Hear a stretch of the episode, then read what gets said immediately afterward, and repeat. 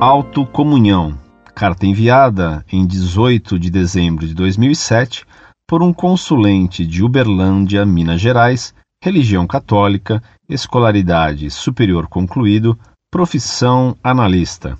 Que a paz de Cristo e o amor de Maria estejam convosco, prezado Orlando Fedeli.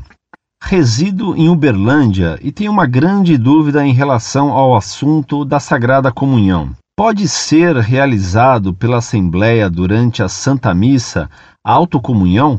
E para aqueles que servem o altar, exemplo, ministros, coroinhas, acólitos, etc.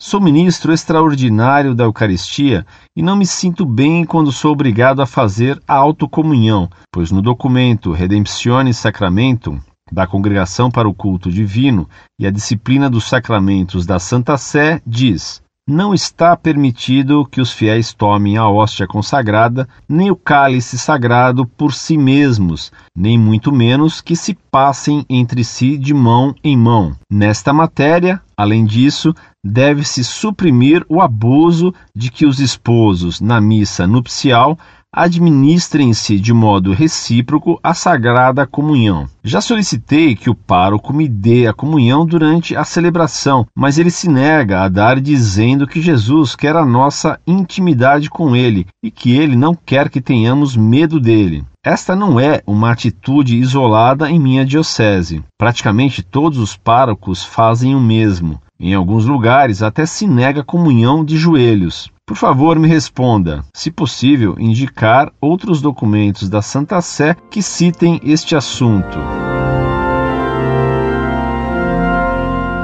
Muito prezado, salve Maria. Você já fez muito bem de seguir o decreto do Papa. Quem está em revolta contra o Papa é esse padre. Jamais tome a comunhão por si mesmo. Aliás, já essa história de ministros da Eucaristia foi criticada nesse mesmo documento do Papa. Ministro da Eucaristia é só o sacerdote. Um leigo jamais pode ser ministro da Eucaristia. Em ocasiões muito especiais, por exemplo, quando vai começar uma batalha e um padre somente não pode dar comunhão a todos os soldados, ele pode designar algumas pessoas para distribuir a comunhão. Mas numa igreja, não. Santa Maria Madalena, que acreditava na ressurreição, não pôde tocar no corpo de Cristo. Jesus não deixou. São Tomé, que duvidava da ressurreição, recebeu ordem de Cristo de tocar nele. Por quê?